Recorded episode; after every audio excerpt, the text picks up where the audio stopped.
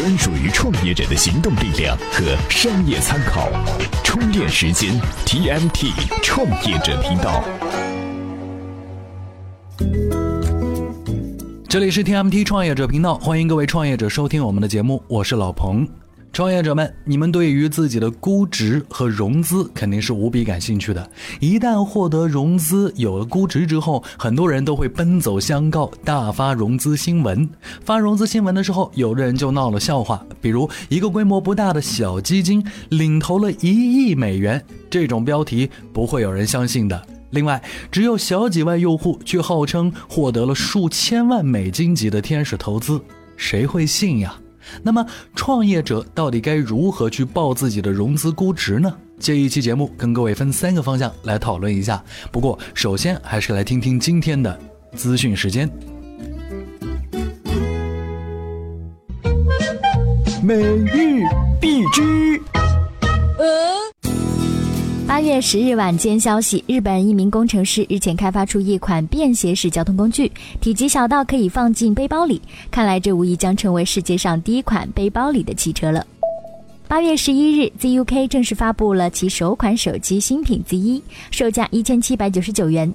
ZUK 的 CEO 长城向小米开炮：“如果你想看钢板的艺术之旅，请去别家，哈哈，你们就尽情的撕吧。”八月十一日下午，校园金融消费趣分期表示获得约两亿美元一轮融资，蚂蚁金服领投，趣分期将与蚂蚁金服旗下支付宝、芝麻用户等多类业务展开全面深度战略合作，共同打造校园消费金融生态圈。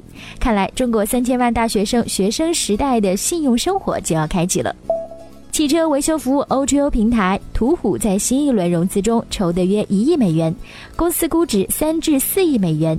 途虎 APP 销售汽车配件，在司机与汽车维修服务之间牵线搭桥，以后修个车啊也得 O2O 了。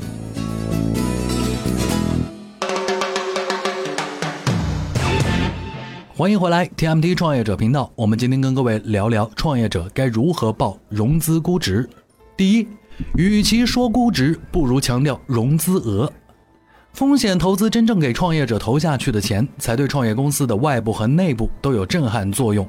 估值的部分只是虚胖，融资额是 VC 真正压下来的赌注。项目做失败了，VC 亏的就是这些钱；而做好了，那是后话。说的极端一点，我投你一块钱，占你十亿分之一的股份，你未必就会成为独角兽级的创业公司。但是如果有人投给你十亿美金，占百分之四十的股份，不管怎样，你手里握有十亿美金的时候，怎么也可以把市场给搅动了。第二，融资新闻多，说明公司缺钱，也可能是难做的表现。一家公司如果一直要融钱，其实会导致老股东一直被稀释，尽管估值涨了，但不一定有资本效率。比如。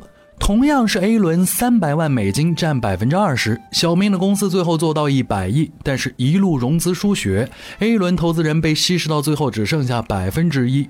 相比小红的公司做到了十亿美金而已，但 A 轮投资人还剩百分之二十，前者的价值是一亿，而后者的价值是两亿美金。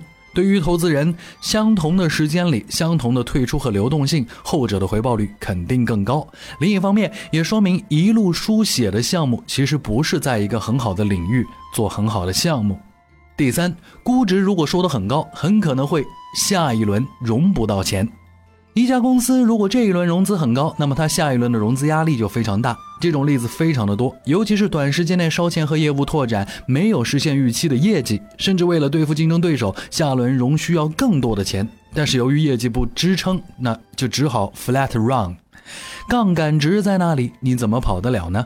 如果竞争对手的业绩不差，看到同行高估值的新闻，原本他们可能不是要融那么多钱，或者 VC 不愿意给他们那么多钱，但是看到这个新闻，他们就真的获得了那么多钱。就算不是他们想要的，也比他们最开始的那个价格要高得多。这不是帮了竞争对手，加剧了市场烧钱的竞争吗？因此，对于某些低门槛、容易红海的行业，大家还是闷声发大财吧。